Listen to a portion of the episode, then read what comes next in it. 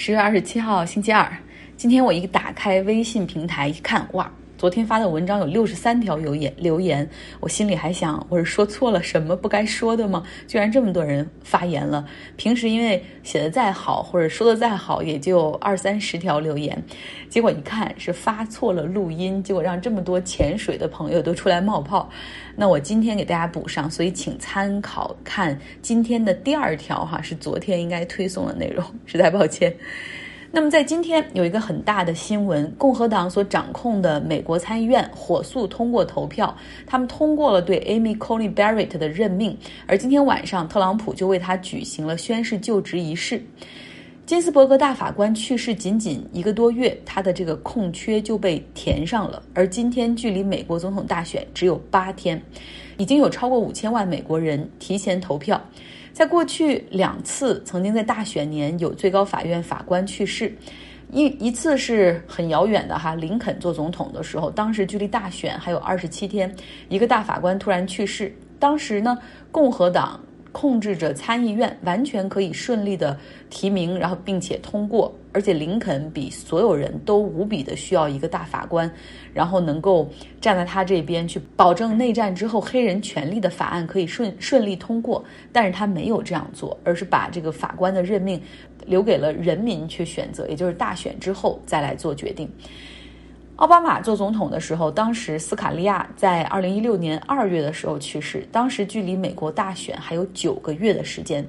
不过那个时候呢，民主党已经丢掉了参议院和众议院，哈，那共和党的领袖 Mitch McConnell 就说了，你们应该把选择权交给人民，同时呢，拒绝为奥巴马所提名的法官举行听证会。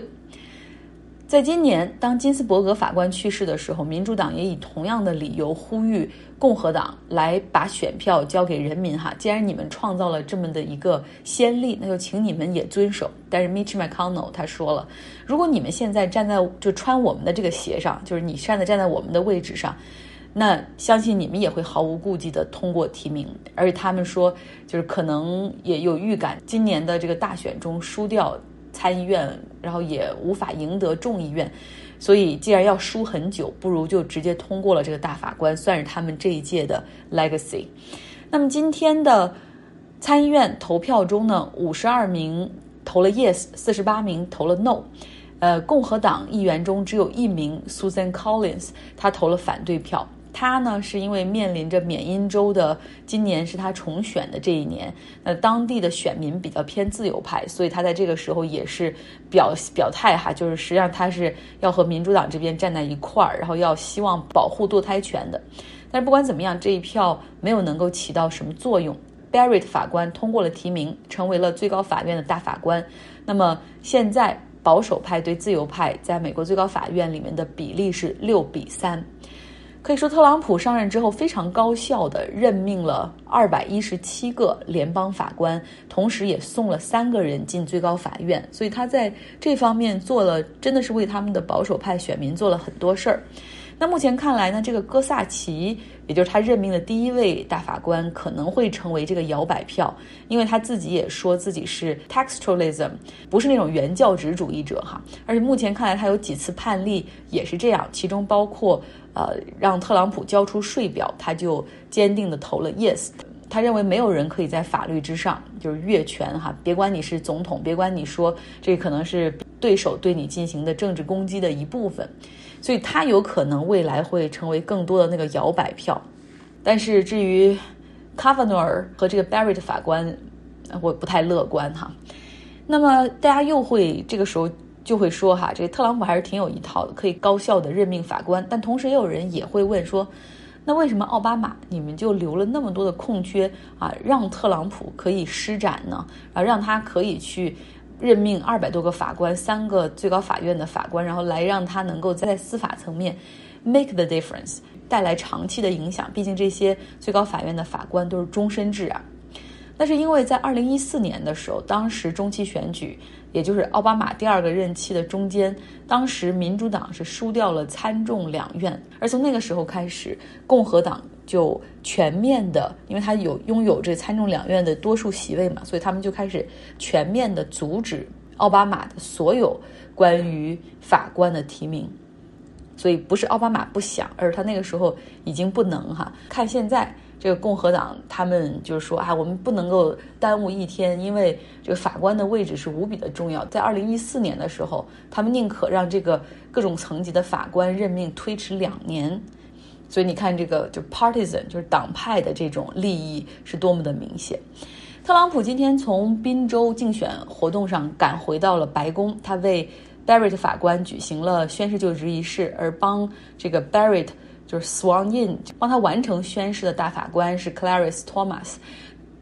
那这个法官呢，他是唯一的一个黑人。但是他却是目前所有九个法官里面可能最保守、最反对黑人权利、最反对平等权利、反对妇女权利的一个。他是那种宗教保守主义者、原教旨主义者，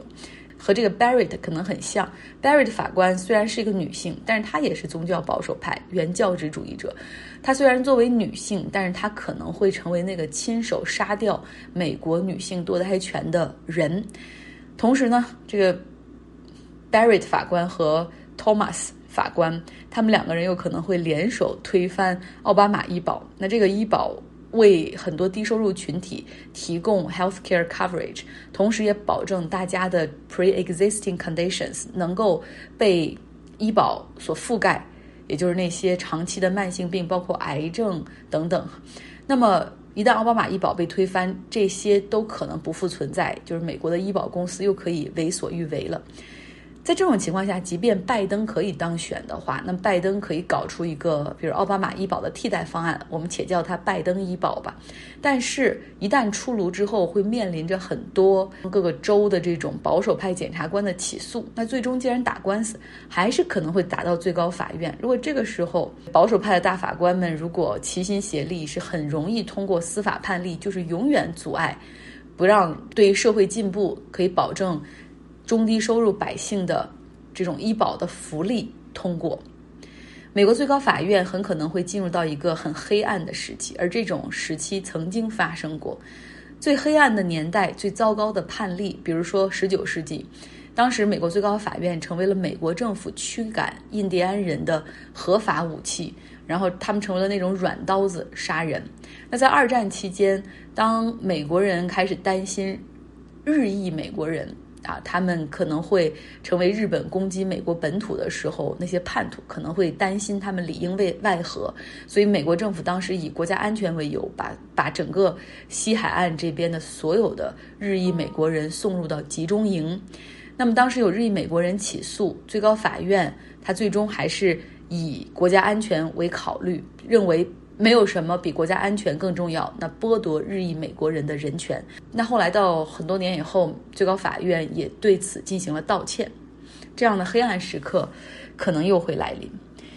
说回到现在的法院吧，他们很可能会很快面临着两个案件的审理，一个就是八天之后选票结果出来，然后如果特朗普以微弱的优势败选的话，他很可能会要求重新清点选票。那这个时候怎么清点？要不要清点？也会打官司。最高法院可能会有这个决定权，像两千年布什对戈尔当时在佛罗里达那个选票重新清点一样哈。那么第二个可能会面临的案件就是，如果特朗普败选的话，他很可能在自己离任前的最后一天给自己签自我的赦免令。那这个涉不涉及到违宪？最高法院可能也会来进行一个判罚。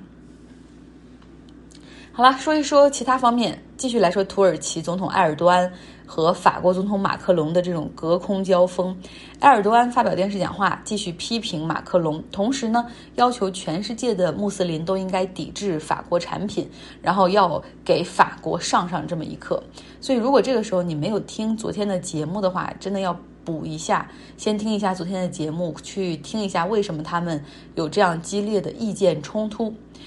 之后呢，我会在这儿补充一下，就是我们之前说过，就是为什么埃尔多安会这么的 vocal，就这么的大声疾呼哈，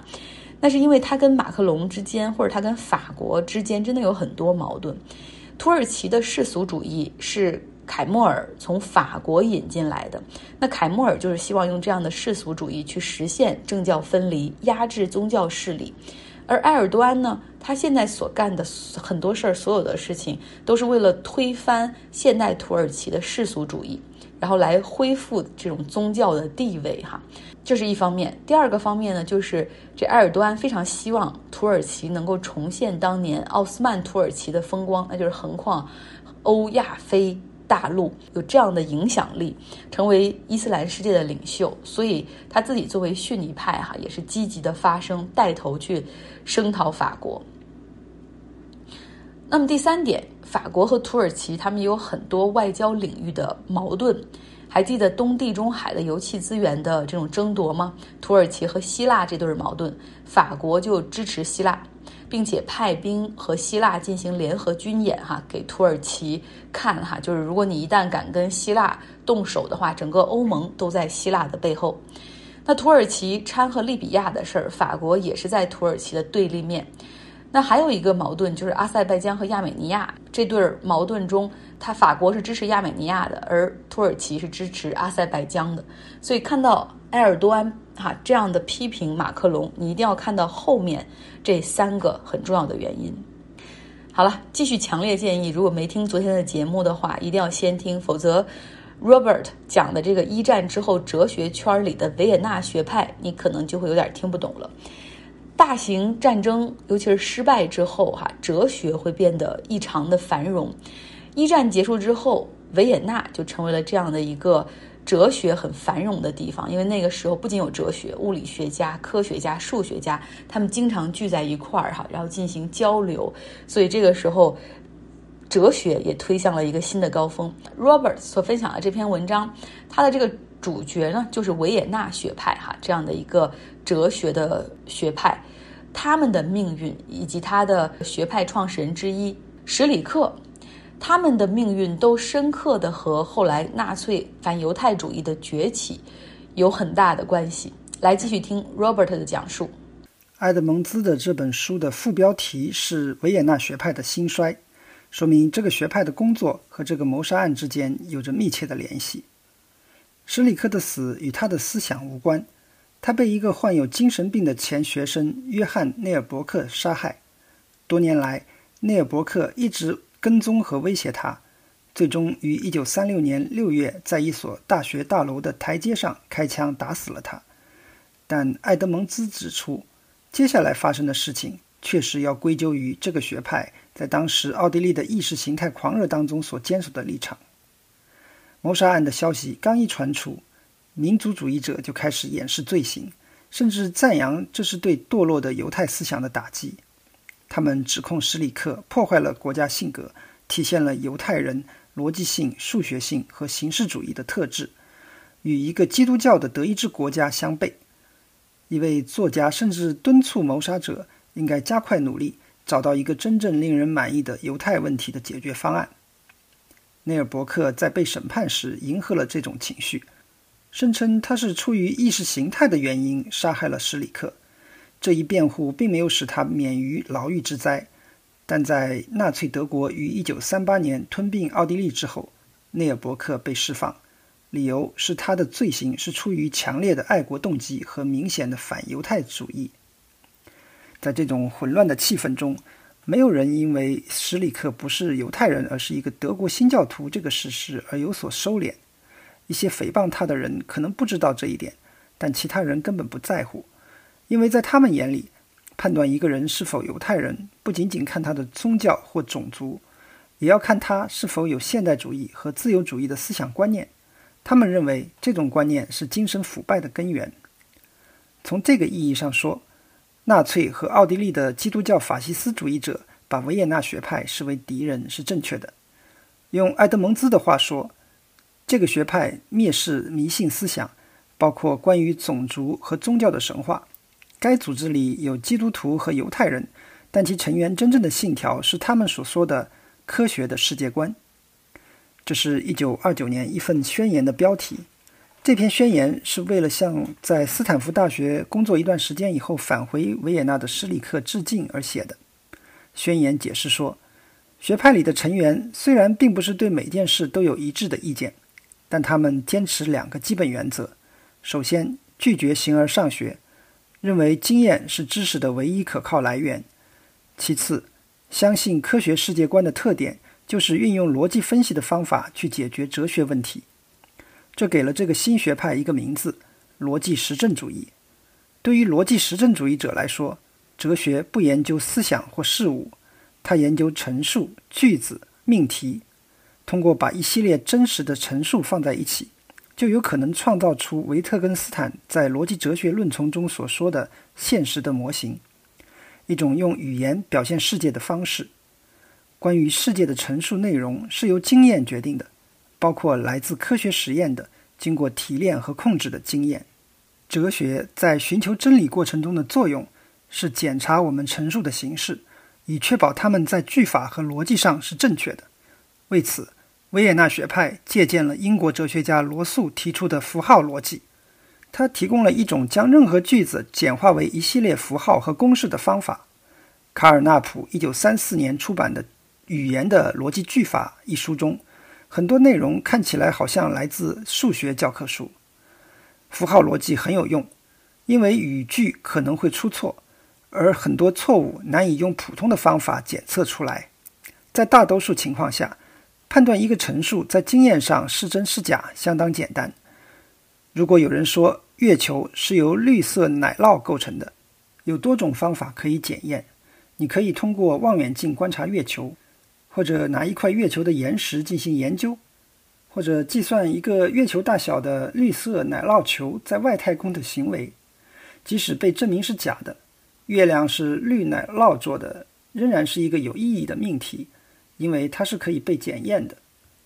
然而，有些语句不能被证明是真是假，因为它们的构造方式违反了语言规则。卡尔纳普把它们叫做伪陈述，即一系列单词乍看起来像个语句，但其语法或词汇却使其毫无意义。他举了一个例子：“凯撒是和。”如果有人对你说这句话，你不会对他说是对还是错，只是说他不懂语法。好啦，非常感谢大家，然后欢迎继续监听节目，提出宝贵意见。好了，欢迎大家周二，周二大家周二愉快。